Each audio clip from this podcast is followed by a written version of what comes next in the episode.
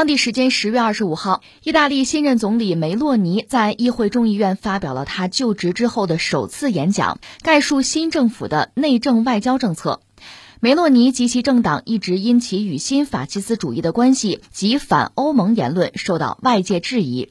他所在的中右翼执政联盟此前被形容成二战墨索里尼倒台以来意大利最右翼的政府。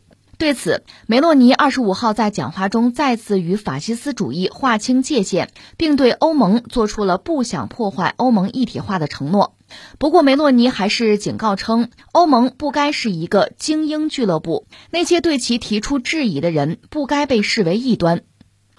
最近欧洲变化真的是很大，呃，比较老牌的法国、德国，这是欧盟的轴心嘛，其实也在发生潜移默化的变化。你比如说，呃，我们今天节目会讲到德国的就政府吧，政坛内部对于中国一家企业，其实只不过拿汉堡港百分之三十五股份这个事儿就争执起来。总理舒尔茨和他这个经济部长哈贝克之间，这个在对话态度上是有矛盾的。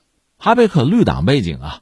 要求经济上不依赖中国和中国脱钩啊，这个立场相对是比较激进。而舒尔茨本身呢，作为德国的总理嘛，我就拿他和之前他的前任就是默克尔对比。一开始一上台都是玩什么价值观外交，玩了两天就玩不下去，又搞什么务实外交。他很可能真的完成这个转变，所以他明确的讲和中国不能脱钩。法国其实也类似，而且在欧洲不管怎么说，法国就马克龙一直强调欧洲的战略自主。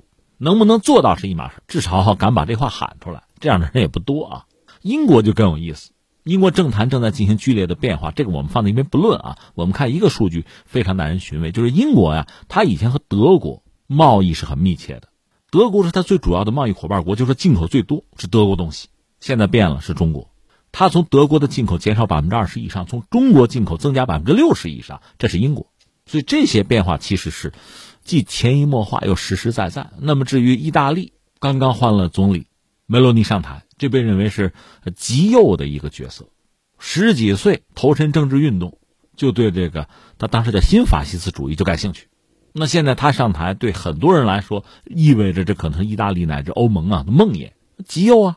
那他这个演讲本身就是被认为表明立场、表明态度。你看，对法西斯主义他是划清界限，对欧盟呢？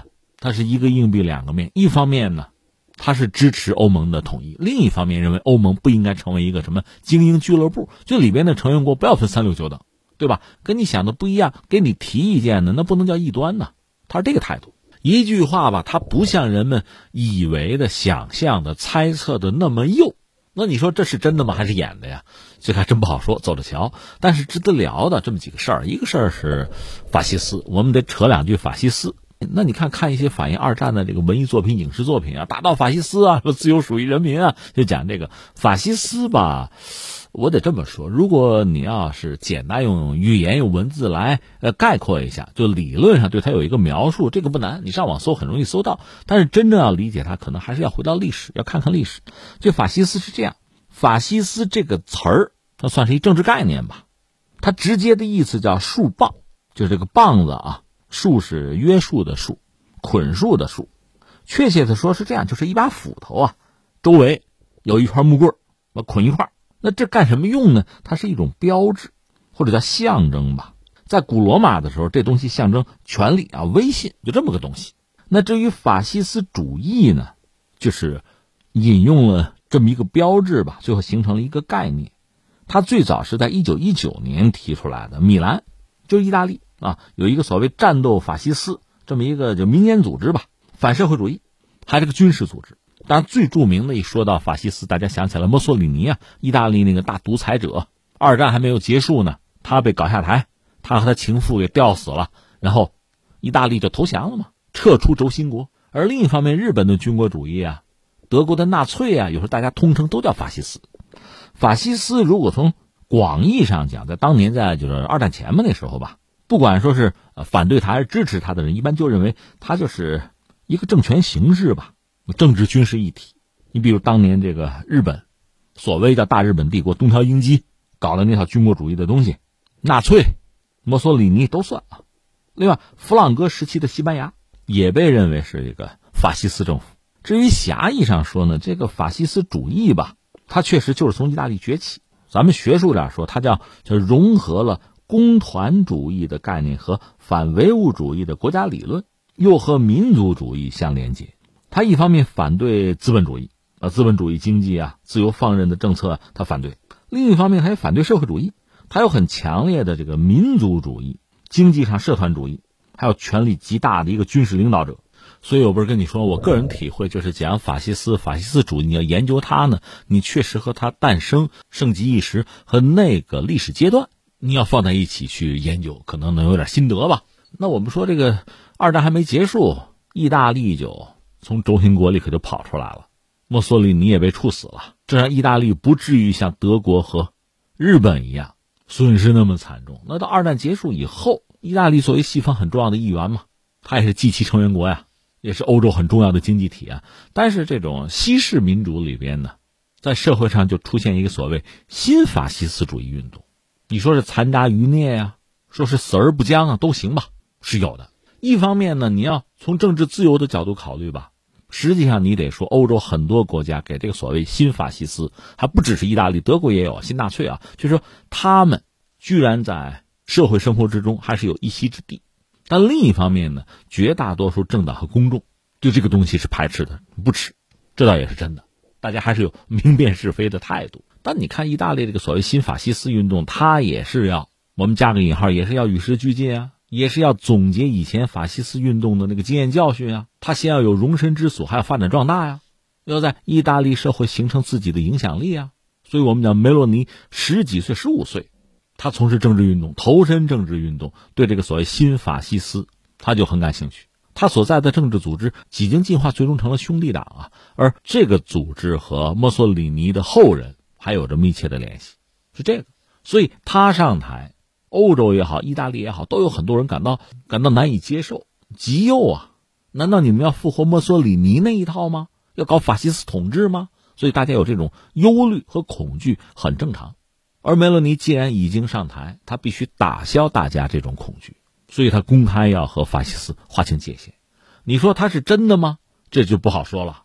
一个是我们要说所谓的新法西斯，包括梅洛尼理解的法西斯和当年墨索里尼那一套，到底有多大的区别，有多远的距离？这个需要观察，需要研究哈。另一方面，他在多大程度上深受其影响？他的骨子里认同这个东西到什么程度？这个恐怕也需要观察。那我们说言和行哪一个更重要啊？我们还是要看一个人的行动和行为啊，那是需要时间的，需要慢慢观察的。但是总而言之，他现在当了意大利的总理，他需要赢得公众的信任，要凝聚社会共识，靠所谓新法西斯是肯定不行的，他必须干性更长。所以不管他内心怎么想，现在他做这个表态倒是意料之中，而且。